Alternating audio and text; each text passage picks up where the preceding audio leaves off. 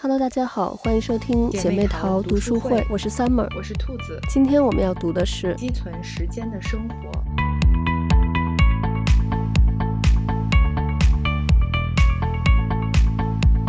上周我们读了《明天也是小春日和》。这周我们继续来读金端爷爷奶奶的积存时间的生活。其实上一本书看下来，咱们也都说了，特别羡慕爷爷奶奶弄的那个小花园，嗯，还有他们的那个生活方式。嗯，但是真的说要自己做，其实又觉得毫无头绪，而且会觉得是一个很大的一个工程。嗯，看了这本书，其实我就发现爷爷奶奶也不是一天就变成现在这样的。嗯，其实当然，英子奶奶就是她有早一点开始自己种东西啊什么的，但是真正弄得有规模。然后像现在这样，其实大概也是他们六十岁以后的时候了。嗯，所以看到这个以后呢，我就感觉我自己的压力没有那么大了。像书里面这个英子奶奶也说到，就像他们买家具一样，他们也是大概花了很多年才慢慢把家里的那个家具全都给凑齐了。嗯，所以我觉得我要是弄我的院子的话，也可以一点一点的来弄，就没有必要一下子都弄好。我觉得这样反而给了自己很多压力。就像书里面英子奶奶也说到，很多人觉得一件事麻烦，是因为想要一口气解决，才会变成大工程。嗯，我都是今天做一点，明天做一点，慢慢来，所以不会觉得太麻烦。嗯，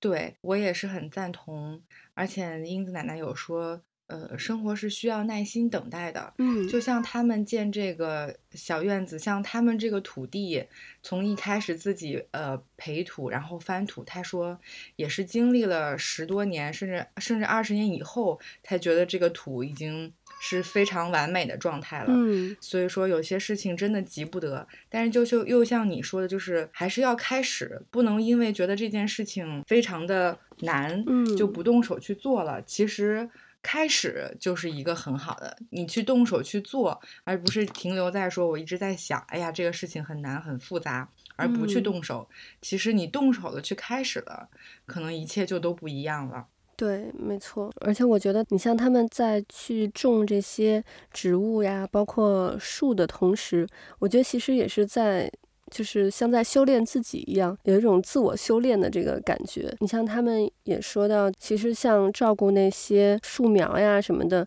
就像照顾小孩一样。嗯嗯，有好多人也会来问他们如何教养小孩。他其实他就说，与其翻来覆去的和别人讨论，不如先用自己的头脑想一想。嗯，这种事情不能光听别人说，也必须仔细观察，嗯，去察觉对方的需求。毕竟不是每个人都一样。每个人都有不同的特点，也没有可以依循的说明书。其实我觉得，就是你像咱们在教育孩子的时候，也是，其实每个个体都是不一样的。嗯，对，就是还是要根据自己孩子的特性。嗯，其实你肯定是最了解自己孩子的，嗯，所以你应该也会知道他喜欢什么，适合什么。对，用适合你的孩子的方法去去教育你的孩子，比你说就是去听那么多别人怎么怎么做，可能要要更好。嗯就像爷爷奶奶他们培养自己的这个小院子，嗯，比如说种哪个树要怎么弄，其实他们也是慢慢靠自己的经验摸索出来的，嗯，嗯，所以我觉得这个东西就真的是跟养孩子是一样，就是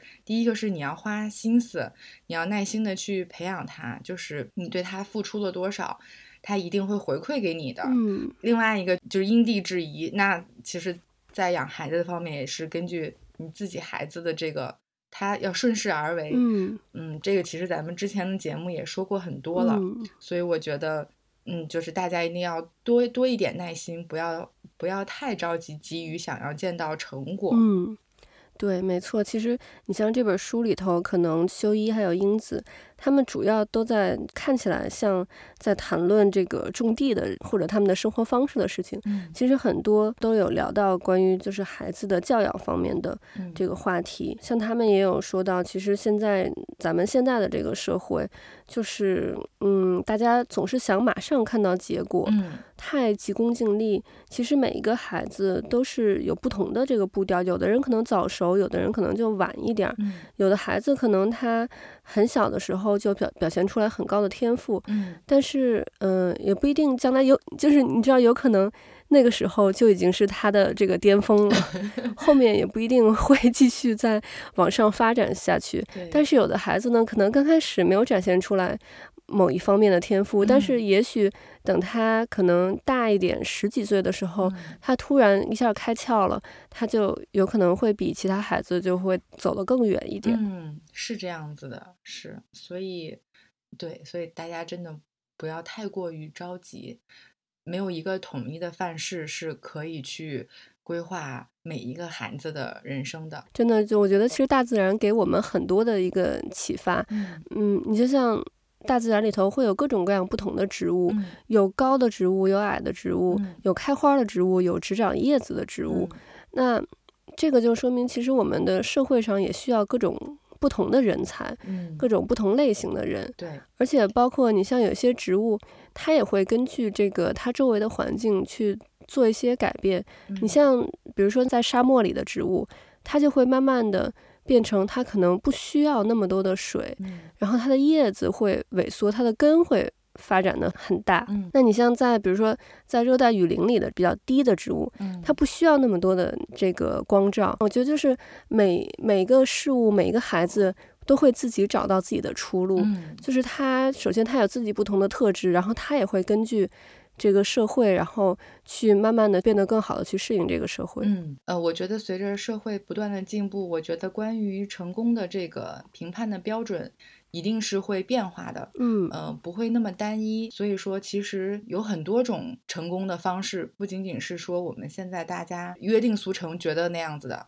嗯，所以我觉得。嗯，父母们现在也要首先改变自己的心态。对，嗯、呃，如果自己的孩子并没有像自己想象中或者规划中那样那样的成功，但是他一定是有自己的优点和特点的。嗯，所以家长一定要首先先接纳自己的孩子。嗯嗯，只有你们先接纳他了，他才能更好的接纳自己，然后帮助他，伴随他一起成长。我觉得这个其实是非常非常重要的。嗯，当然我。我是很相信，就是随着这个社会的进步，我们的这个成功的标准一定不会是单一的。对，没错，我觉得其实父母对孩子的影响还是很大的。你像书里面英子其实提到很多他老家的一些习惯，然后慢慢的也会变成他现在自己的一些习惯。嗯，比如像他以前每年夏天，他家里头都要弄这个酒糟腌黄瓜。对，嗯，他现在自己每年也会也会做这个。然后像他里面就提到说有句谚语说，门前的小和尚不用学也会读经。嗯，我们其实会继承很多父母的这个习惯，嗯、所以就是像我们之前的这个节目里头也有提到过，说孩子是父母的一面镜子。嗯，嗯，父母的这个对孩子的教育真的是身教要大于言传的。没错，是这样的。就像在做饭这件事情上，我觉得，呃，英子也是继承了很多。妈妈的这个味道，嗯，嗯，就像他首首先一个是，嗯，他说可能妈妈其实没有很系统的教过他如何去做饭做菜，嗯，但是呢，他的心目中留下了妈妈做饭的那个味道，嗯，就是这种记忆中的味道是会传承的，所以他在做。呃，做菜给自己的女儿还有自己的孙女吃，这个味道也传承下来了。他书里面就说，有一次他不小心记错了一个年份的酒，嗯、然后他的女儿喝到了之后就会说：“哎，今年的这个味道不一样哦。”嗯，所以说这种记忆中的味道其实是已经留在了孩子的心中的，他是能判断出来什么什么是好吃的，呃，什么味道是不对的。嗯，然后我记得上一本书结尾的时候也有提到。嗯、呃，好像是给他的小孙女吃了一个，嗯、呃，吃了一个东西，然后他的小孙女还不会说话，但是他的表情中是表露出了非常好吃的样子，嗯、所以他就说，其实孩子是从小就是他是能感知到什么东西是好吃的，嗯，所以英子也会说。他认为食材一定要买最好的，嗯，这其实也是继承了他妈妈，因为他小的时候，他妈妈其实呃非常的忙，但他每天一定要看送过来的菜的新鲜程度来决定要买哪个菜，所以说这么多年，即使他们中间也经历过呃灾难和这个战争，但他一一直都没有在吃的这个方面。呃，克扣钱，所以他的他认为就是食材一定要买最好的，因为身体是就我们常说嘛，身体是革命的本钱，所以他觉得在吃这件事情上一定要非常的注重，这样才能有一个好的身体，可以让他们去做自己想做的事情。嗯嗯，所以我觉得他这个这个想法，我觉得也是很有意思的，就是他把重要的钱花在了呃关键的地方。嗯嗯，所以我觉得她也是一个就是很有想法的一个女人。就是虽然嗯，虽然她是一个家庭主妇，嗯但是她在呃规划这些钱的使用的方式和生活理念上，她其实是有自己的小哲学的。嗯，我觉得这个点还是嗯、呃、挺值得我们大家去借鉴的。就借鉴她的这种这种理念，对，没错，我觉得其实就是，嗯、呃，英子对于这个物质或者对于这个金钱的观念，可能和我们很多现代人不太一样。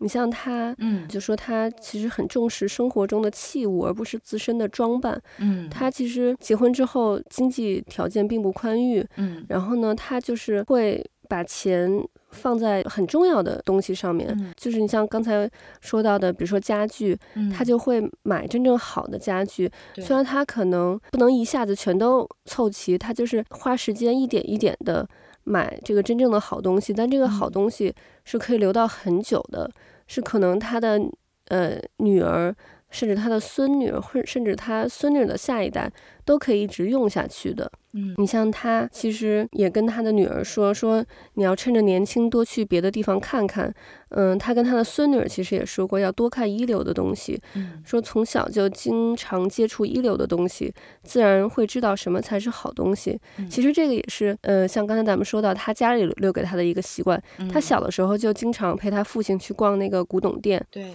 就虽然听不懂，可能看不懂那些古董，然后也听不懂他父亲跟老板聊的话题，嗯、但是他就会。对他是一个潜移默化的一个影响，嗯，这个其实像咱们，嗯、呃，也经常说，可能女儿要富养，对其实这个富养不是说让你去去这个崇拜物质，嗯，让你去买很多奢侈品什么的，嗯、我觉得这个其实是，就是呃，让你知道什么东西是好东西，嗯、对你是一个气质和一个品味的一个培养。对，然后说到气质，其实，然后突然想起来一句话，就是那个那个电影《卡萨布兰卡》里头有一句话，就是我每次听到都会特别感动。嗯、他说：“你现在的气质里藏着你走过的路、嗯、读过的书和爱过的人。”嗯，对，是是是这样的。我觉得，尤其是对于女孩来说，我觉得这一点很重要。嗯嗯，就像你说，她不一定要拥有这些东西，对，但是她见识过。嗯嗯，就像我们。其实之前就是说，为什么要说女孩要读书？嗯、呃、或者甚至说就是要一定要出国去看一看。嗯，我觉得其实都是这个意思，就是希望大家可以见多识广，嗯、你的眼界开了，呃，你的整个判断事物的一些选择都是会不一样的。嗯嗯，所以我觉得确实，尤其是对于年轻女孩，就是要呃多走一走，多看一看。嗯嗯，包括就像。英子奶奶她他们的这种方式也是，要买就买最好的，嗯嗯、呃，虽然可能一次性的这个花销会稍微的大一些，嗯，但是它是可以传承下来的。对，就包括他收藏了很多的这个餐具，嗯嗯，很多也都留给了他的女儿。他书里面说到是他们现在用的是他想传给女儿，然后女儿又有一些他不喜欢，就又还给他们，他们等于用的是 女儿这个淘汰下来的，嗯、但是仍然都是。嗯，很好的东西，嗯，而且我们从图片上能看到，其实都很精致、很漂亮，嗯，是可以一直传承沿用下来的，嗯，所以它的很多的理念就是从吃的东西到用的东西都是可以一直留下来的，所以我觉得他这个钱花的其实很值得，嗯，对，没错，嗯。嗯，其实像这本书。我看到最后就是越看越亲切，我就感觉其实好多就是嗯，嗯，尤其像修一呀，他的好多这个想法，其实跟我跟我爸有点像。当然，就是修一和英子他们两个人的年纪是大概跟我奶奶爷爷差不多的这个年纪。嗯，但是其实我刚才就在想，也有可能就是我觉得他们的想法跟我爸很像，但是可能我爸那个想法也是就是延续的我爷爷我奶奶他们的那个想法。嗯，因为你像他这里面，刚才就是他让他女儿趁着年轻多去别的地方看看嘛。然后像我们家里的就是那个呃，就是有点像家训或者是什么，我爸经常就会说说这个读万卷书和行万里路都很重要，因为嗯、呃，就我们家里人也都很爱读书嘛，所以就咱们也会就现在每周去读书，我觉得也是就是我受到家里人的这个影响，然后但是同样就是我们家里人也很爱出去旅游，就是我从小每年的这个寒暑假，我爸都会，我爸我妈都会带我去，就是一个地方去旅游，然后就是我会看到，所以我就。从小就会看到这个社会上有很多各种不同的人，包括去旅游，你可能也会就是对那个地方的地理和历史就会有一个更深切的一个这个理解，嗯，然后同样你可能也会看到很多社会方面的这个。这个情况，你就会知道，就是嗯，对，你就如果我一直都在北京的话，我一直都在我身边的那个环境，我可能只会看到跟我同样的人，但是去到不同地方，我看到不同的人，我会知道这个社会有很多不同的面相。嗯，我觉得就是这可能也是培养的。我现在就是嗯、呃，同理心就会比较强。我就是因为我有知道这个世界上有各种各各各种各样不同的人，各种各样不同的呃形态的社会。所以就是我能更好的去，呃，理解他们，更好的去就是，嗯，体会到他们是一个什么样的状态。嗯、呃，真的是应该多走出去看一看。嗯、呃，就是因为像我是小学的时候从南京转到北京来的，我是会感觉到有一个，嗯、呃，很大的不一样。嗯、就是我当时来的时候就觉得，哎呀。嗯，北京的同学就是很见多识广，就感觉哎，说什么他们都知道，就是、嗯、就是跟我以前的这种感觉是不一样的。嗯、所以我觉得就是也是跟嗯同学们就是从小就是家长会带着大家出去旅游啊，去逛一逛，然后也看很多很多书，然后了解不同的事情。嗯、所以这个这个事情我觉得是挺挺重要的，嗯、就是视野开拓。我觉得无论是对男生还是女生，都是一件非常重要的事情。嗯，你跳脱到另外的一个环境中来看，你你的感觉是会很很不一样的。嗯，对，我觉得整个就会让人也会变得更宽容，嗯、因为你就是会知道这个世界是有很多跟你不一样的人。没错，没错，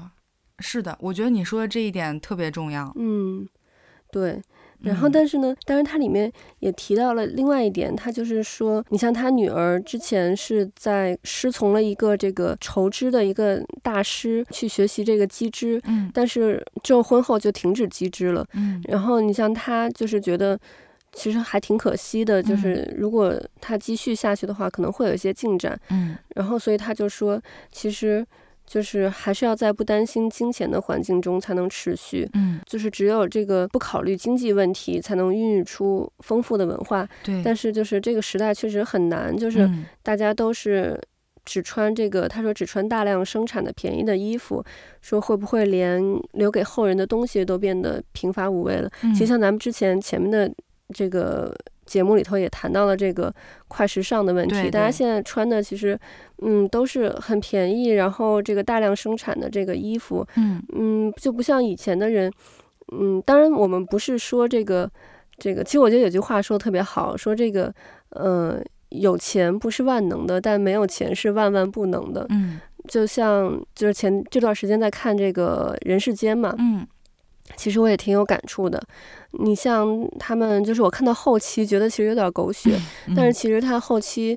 的很多这些剧情，然后产生的这些问题，其实嗯，有很大一部分原因是因为这个贫穷造成的。嗯，嗯，如果说大家嗯都是就是不为经济。问题发愁的话，可能很多问题就不会发生了。嗯嗯，但是就是对于他们那个年代，然后他们呃那个地区的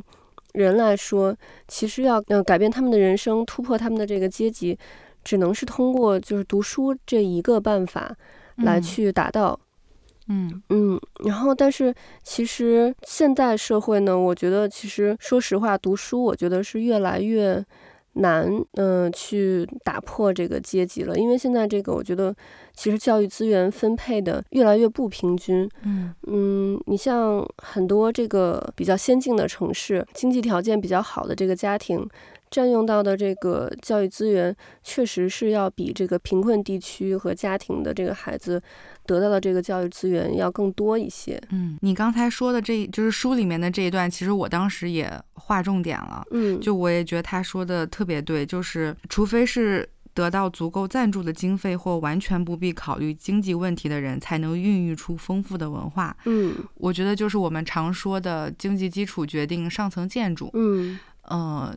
对，就是因为他不需要去考虑他的温饱问题，所以他会去更多的思考一些精神上的东西。嗯，就是像我们也说很多，就是艺术家，嗯，他其实是不去考虑我们普通老百姓考虑的那些问题。对，所以为什么就是很多这个呃有钱人，富二代、富三代，经常就是富二代可能还不太，就富三代大概富四代，经常会出来很多这种艺术家或者什么的。但是其实大家就有一种说法，说富不过三代，就是大概你到第三代、第四代的时候，你要不然就是可能就是呃这种无所事事啊，那个然后把家里钱挥霍掉了，要不然就是你可能就是艺术方面 发展的很好，但是确实艺术这个事儿其实是。嗯，只有 少数的，嗯，少数一部分人会出来，会去挣到钱。也也有很多人可能是他在世的时候，他是非常过的这个贫困的这个生活。等他一去世了，这个这个他的这个作品一下就翻倍了什么的。嗯，对，是这样子的。所以说，嗯，我觉得就这也是一个挺值得大家去思考和和讨论的一个话题。嗯，而且你刚才说就是就是教育的这个事情，嗯，呃，我也我也是挺认同的，因为确实中国人很多嘛，嗯，但是资源就是。那样就比较有限。嗯，我觉得人都是想要去追求好的生活和好的资源的，嗯，那它必然会带来很强大的竞争。嗯，嗯，像在咱们父母那一代，就是很多人是都是靠学习来改变自己的命运的。嗯，嗯，但是现在的这个社会，我觉得没有这么的绝对了。嗯嗯，所以我其实是觉得，呃，社会需要进步，像。我觉得国内的这种职业学校，嗯、呃，是需要受到更多的关注的。对，我觉得职业学校应该做得更好一些，嗯，嗯，可以让更多的孩子可以接受到这种专业的职业训练和教育，同时也能够让他们跟他们之后的呃工作能够更好的接轨。嗯，嗯，当然，我觉得这个可能还需要一个很长时间的一个。一个努力去改变，不仅仅是职业教育，还有我们普通大众和社会对于职业教育的这种想法和看法。因为很多人会觉得我的孩子一定要上大学，嗯，嗯，才是可以的。就是很多人可能没有办法接受自己的孩子成为一个拥有职业技能的人，而没有。大学的学历，对，没错，因为现在社会上对于这种学历呀、或者说你的这个不同工作的这个地位，感觉就是，嗯，偏见还是挺严重的。嗯，是这样的。我觉得这种理念可能就是还是需要大家共同的去维护和改变吧。嗯，这个可能还需要很长一段时间，但是我觉得。嗯，我觉得慢慢的发展下去，大家是是会能接受的。就像你刚才说的，呃，这个世界上本来就是有各种各样不同的人，嗯，嗯，成功其实是没有一个统一的一个唯一的标准的。嗯，我觉得不同的人都可以活得很精彩。嗯，嗯，可能父母也是需要逐渐的呃放开自己的想法，就是孩子他是一个独立的。存在的一个个体，嗯，嗯，所以说他的发展，我觉得很大程度上是没有办法按照你想要的那种方式让他去行进的，嗯，也有可能他一开始是在你规划的这个轨道上，哎，他可能突然有一天他接触到了外面的世界或者不同的东西，他突然变了，这也是很有可能的，嗯，所以我觉得。家长可能也要放宽心态，对，就是我们俗话也会说儿孙自有儿孙福，嗯，对，嗯，所以我觉得就是未必说他选的这个。这条路就一定是，呃，不好的。嗯，如果他自己真的非常热爱这件事情，他能够把它坚持做下去，又恰好可以让他维持自己的生计，嗯，我觉得这就已经是一件非常好的事情了。嗯，因为我也见过有有的人可能一直不知道自己到底喜欢什么，或者说想做什么。嗯，有的人可能忙了一辈子，年大了也还是没有找到自己喜欢做的事情。嗯，所以说，如果你的孩子他有一件自己非常热爱的事情，我觉得只要他是不不是那种不好的，嗯，不好的事情，我觉得家长是嗯可以鼓励他的。其实我觉得孩子非常需要来自。嗯，父母，父母就是最亲密的家人，对对他的支持和鼓励，嗯、这个事情是是很重要的。对，就比如说有的孩子其实画画呀，学音乐呀，或者做这种手工制的这种工作，在父母来看，就是觉得这可能不是一个很好的工作或者未来的发展。嗯。但如果他真的很喜欢，我觉得也未必就是说他就不一定能够获得。所谓的成功，嗯，所以我觉得就是家长也要放开这样的心态。对，没错。其实像这里面修一，他也说到说，他女儿是在念国一，就是念初一的时候，呃，用这个美术课的粘土做了一个那个呃米勒的那个播种者，然后他就是当时他就会。大大的夸奖他嘛，他告诉他你是大器晚成型的，他就是嗯会一直他给了他很多的这个赞美，所以让他的孩子培养出来了这种很独立、很自信的这种个性。嗯，是的，就是我觉得父母对孩子的这种鼓励真的非常非常重要。可能大人会觉得这个没有什么，但可能对于当时的孩子来说。这一句的鼓励和夸奖是尤为珍贵的，嗯、对，对，就可能会有的，可能甚至会改变这个孩子的一生，嗯、对，所以就是我觉得父母，嗯，就一定要注意好这个方式方法，嗯，嗯对。其实我觉得这个英子奶奶，她，我觉得她性格其实也挺有趣的，就是她看起来是一个，嗯、呃，非常传统的一个这个家庭主妇，但她也有很多自己这个独立的这个想法。嗯，你像她之前，她是也也是经历过这个战争嘛，然后包括有一次就是她当时那个工作的那个工厂。然后因为空袭，然后整个工厂都被炸了。他刚好那一天，嗯、他没有去。然后，但他周围很多的朋友，就是也在那里面丧生了。所以导致了他，就是他认为，嗯、人要按照自己的想法过活，而不是无知的盲从，听别人说往右边走，就跟着大家走向右边。要凭着自己的感觉去判断所有事物。他也说，就说女人对生活没有主见是不行的。他希望大家都能去思考。生活需要什么？这个说媒体呢，其实经常会嗯、呃、带风向，嗯、呃，让大家被媒体牵着鼻子走，嗯、呃，不培养自己判断事物的感性是不行的。就是我觉得这个 英子奶奶确实是非常嗯想法非常先进，也是非常独立的一个女性，有大智慧的这么一个女性。嗯，你就像让我想到了那个，就是最近这个奥斯卡。上面的这件事儿，嗯，那个 Will Smith 去打了这个 Chris Rock 嘛，嗯，然后其实就是因为 Chris Rock，呃，开了一个呃他老婆的就 Will Smith 老婆的玩笑，嗯，那其实，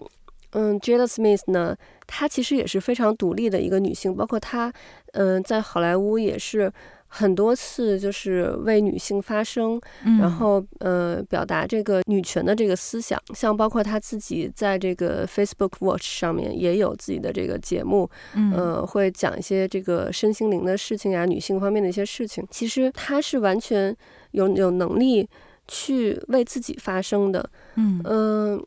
而且我相信她其实已经是。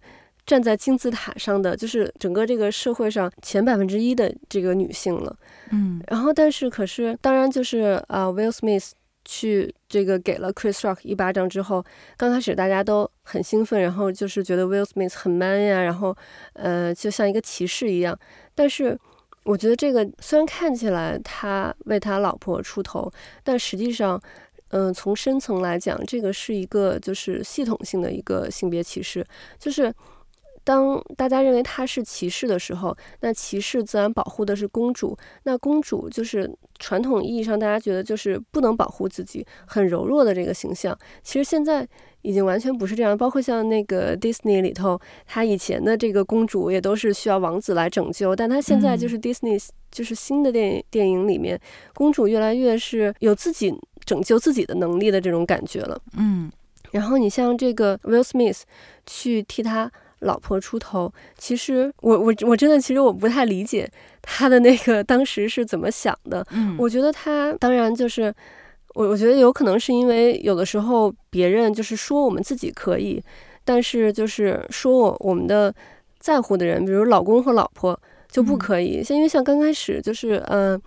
Chris Rock 说完这个笑话的时候，导播 take 到那个 Will Smith，他是在笑的。对。然后呢，但是他老婆翻了一个白眼。嗯。然后下一个镜头，你就看到那个 Will Smith 就冲到台上去给那个 Chris Rock 一巴掌。嗯。就是他可能刚开始。当然，他那个笑，我我也不知道他是不是真心觉得这个笑话好笑，还是因为就是你知道他在好莱坞摸爬滚打这么多年，他已经训练了一种就是很职业性的这种碰到这个呃讲大家讲讲完这个笑话，他就会笑的这么一个职业性的这种这种笑。然后，但是在他老婆翻了白眼那一刻，他的整个理智线就断掉了。嗯，他就觉得。我的老婆不爽了，他就要上去替他的老婆去出头。嗯、其实就像这个人世间里面，那个春燕和于红，嗯，也是因为这个事儿，就是他们两个吵架。其实之前他去怎么说于红什么的，于红可能自己都忍了，都吞了。嗯嗯、但是他提到赶超的时候，于红于红就忍不了了，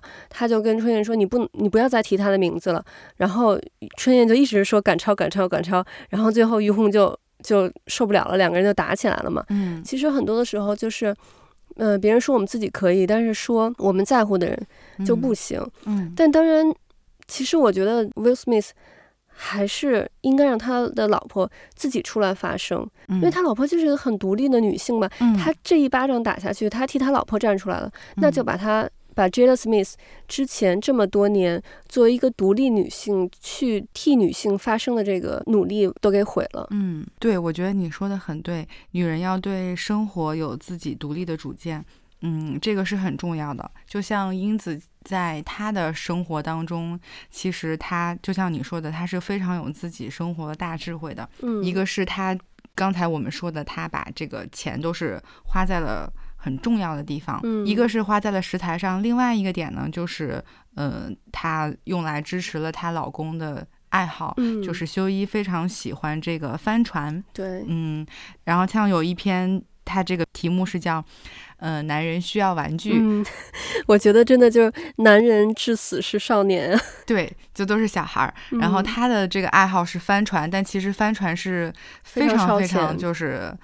对，非常烧钱。他即使不开出去，停在那个港口，嗯、他就都还是要付钱的。对。然后他们的这个，嗯，又不是他们基本上后来就是靠年金在生活嘛。嗯。嗯，并没有什么充足的这个经济来源。嗯。但是呢，她还是就是，呃，非常支持。嗯，她这个老公的这个爱好，嗯嗯，而且他们也确实因为帆船，就是一家人一起出去出海，有过很多非常美好的这个回忆，所以我觉得她其实在她的这种持家的呃理念上，他是有很有自己的想法的，嗯嗯，所以包括这种这样的这种危机管理，还有说呃他们要。自己种菜过这种自给自足的生活，嗯，其实也是和他自己的这种独立的见解是有关系的。就是他认为，呃，生活是要是应该是这个样子的，嗯。所以我觉得我们通过读这个书，其实也可以去思考一下，就是，呃，我们自己到底想要的是一个什么样的生活？嗯，包括说，如果打算是呃成家立业有孩子，那我们要给孩子什么样的一种？生活或者要传承给他一种什么样的？我觉得这个是其实挺值得我们读看这本书的人去思考的一件事情。嗯，嗯，就像他很多的呃吃的东西、用的东西，他都是希望可以传承下来。嗯，所以我就想到之前的那个动画片儿叫《寻梦环游环游记》。嗯嗯，他其实就说到，就是那句话很有名嘛，就是只有说当。这个世界上没有人再记得你的时候，你也就不存在在这个世界上了。嗯，所以说英子其实是把他这个用的东西和这种呃记忆中的味道，都一一代一代的留存在他们家族的这个后人的身上。嗯、那其实，嗯、呃，整个的这个精神，包括他们，其实也就传承下来了。嗯，这个其实我觉得和我们中国的传统文化还是有很相似的地方的，就是我们也是很讲究这种。这种传承，它其实是就是也是一种无形的这种这种家训和这种家书，就一直留下来了。嗯嗯，所以我觉得这个形式其实也挺好的，就是很值得大家去思考。嗯，呃，我们到底想要什么样的生活？嗯，因为我们也其实每天会看到很多别人来推荐介绍什么啊、呃、这样的生活方式啊，或者是什么什么什么样、嗯、很多。那你到底想要的是什么样的呃生活方式呢？你希望你的家是什么样子的呢？就是我觉得这个是大家可以通过看这本书去思考的一个问题。嗯，我觉得可能会给大家带来一些借鉴。嗯、我觉得这个就挺好的。对。嗯没错，然后说到这个呢，就是我也想到了，就是我们经常会说到生活需要经营，嗯、呃、像爷爷奶奶的这个生活，其实年复一年就是这个样子，嗯。嗯，但是他们呢，他们到夏天会换上呃玻璃的这个餐具，嗯，到了冬天他们就会换成那个瓷瓷器的了，嗯，然后同时他们也会嗯换上这个不同的。呃，窗帘，然后不同的就是像沙发还有椅子上的那种靠背，对，包括他们也会改变一下家里这个桌子的位置，嗯，就是其实这样的小小的一个变动，可能就会让家里看起来不一样，嗯，那呃，生活起来的那个感觉可能也会不同，嗯，所以爷爷奶奶他们在随着不同的季节在换这种不同的装饰，其实也是经营生活的一种方式，嗯，而且两个人可以共同参与，其实我觉得这对于维系两个人之间的这种情感也是一种很好的方法，就是大家都在想着我要怎么让我的这个家变得更好看、更温馨，住起来更舒服。嗯，嗯，所以我觉得这其实也是经营生活的一种方式，我觉得也挺好的。对，没错。你刚才说那个餐具，嗯，就让我想到那个，就其实我之前。觉得我比较喜欢就是瓷质的餐具，或者是木头的那种质地的餐具。我之前觉得玻璃的餐具感觉有点 low，然后但是看完这个他们的这个照片之后，我才发现玻璃的餐具好好看呀，就是那个阳光照下来的那个影子，还有包括那个就是光线的不同的折射的那个变化，我觉得都好好看。然后我就看完这个，我就立马就开始上淘宝上搜那个玻璃的餐具了，因为你知道。新西兰这边的就餐具吧，都特别普通，嗯，嗯，然后又特别贵，所以那个之前我就是买的就是就特别素的那种的餐具，嗯，然后那个后来就是你不是之前有时候有发朋友圈呀，或者有发那个 IG 上面，嗯，我就看那个餐具都特别好看，嗯，我不是也有问你，就是要了一些那个店铺的链接嘛，对，对，对，然后就是要来之后，然后我就买了好多，但是买的都是那种瓷质的那种餐具，嗯，然后真的觉得就不一样，就是我做完一道菜，然后如果放那种普通的那种。嗯，没有任何花纹的那种白盘子上面，嗯，然后就感觉就是，嗯，看起来就那样。然后，但是同样的一道菜，我放到那个就是有很多花纹呀，或者是就是有一些设计感的那个盘子上面，然后立马就感觉就像那个高档的料理，然后吃起来你也感觉好像味道会更好的那个感觉。嗯，对，我就是。特别喜欢买那个杯子和餐具，嗯，然后就是喜欢铺桌布，然后、嗯、然后放上这个盘子饭，然后再放一点鲜花。就是我妈以前有时候会批评我说：“哎呀，你太小资了。”然后，但是我就是觉得就是这样吃饭就是会，嗯，会很开心。真的，我觉得会调动人的不同的感官。没错，是的，是这样子的，嗯、就是。所以我们会讲说色香味俱全嘛，嗯，然后这个就是你视觉上就是这种摆盘啊，这种你就会吃起来很享受。然后，嗯，我觉得是可能每个人的这种喜好和追求不一样，嗯，各有各的好处。但是我真的觉得就是这样是我非常喜欢的方式。然后我就觉得很好看。然后确实，嗯，其实英子奶奶也是，她其实做不同的吃的东西，她会选择。嗯，不同的这个餐具去搭配，对，我就觉得这个其实也很好的。嗯，呃，尤其是这本书，它配上了这种彩图的彩插，嗯，然后你就会更直直面的感受到他这种一餐一饭的这种仪式感和他们对于吃饭这件事情很用心。对，嗯，我觉得其实就是现代人可能真正好好的去享受，或者说他去品味一顿。嗯，食物可能就是像我们之前说的，没有那么有耐心了，可能只是为了吃完这个饭。嗯，但是其实爷爷奶奶的生活方式是希望我们可以慢下来，可以去呃感受时间，去感受生活，感受自然。嗯，嗯，所以我觉得其实好好吃饭，或者说一家人在一起好好吃饭，嗯，我觉得是一件很重要的事情。嗯，所以那我肯定是希望这个饭。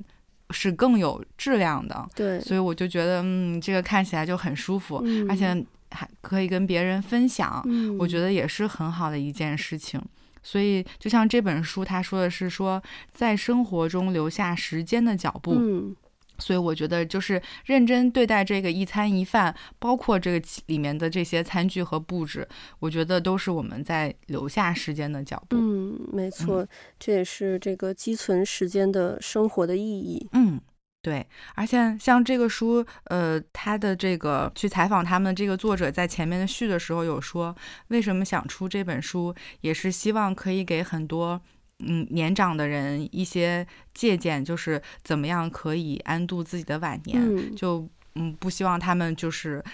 因为就是有的人可能退休之后会有一些心理上的落差。嗯可能难以接受突然闲下来的这种状态，所以我觉得其实爷爷奶奶这种生活的理念和想法，也确实是可以给年长者一些好的建议。所以我觉得，如果是我们。年轻的读者读到了，其实也可以推荐给自己的父母，嗯、或者跟父母们一起来探讨规划一下他们之后的退休生活要怎么过。嗯，我觉得这个这本书其实不仅仅就是像它看起来的这么简单，它的背后其实还是有很多我们可以挖掘、可以呃借鉴过来的东西。嗯，对，没错。OK，那我们今天的节目就到这里了，我们下期再见，拜拜，拜拜。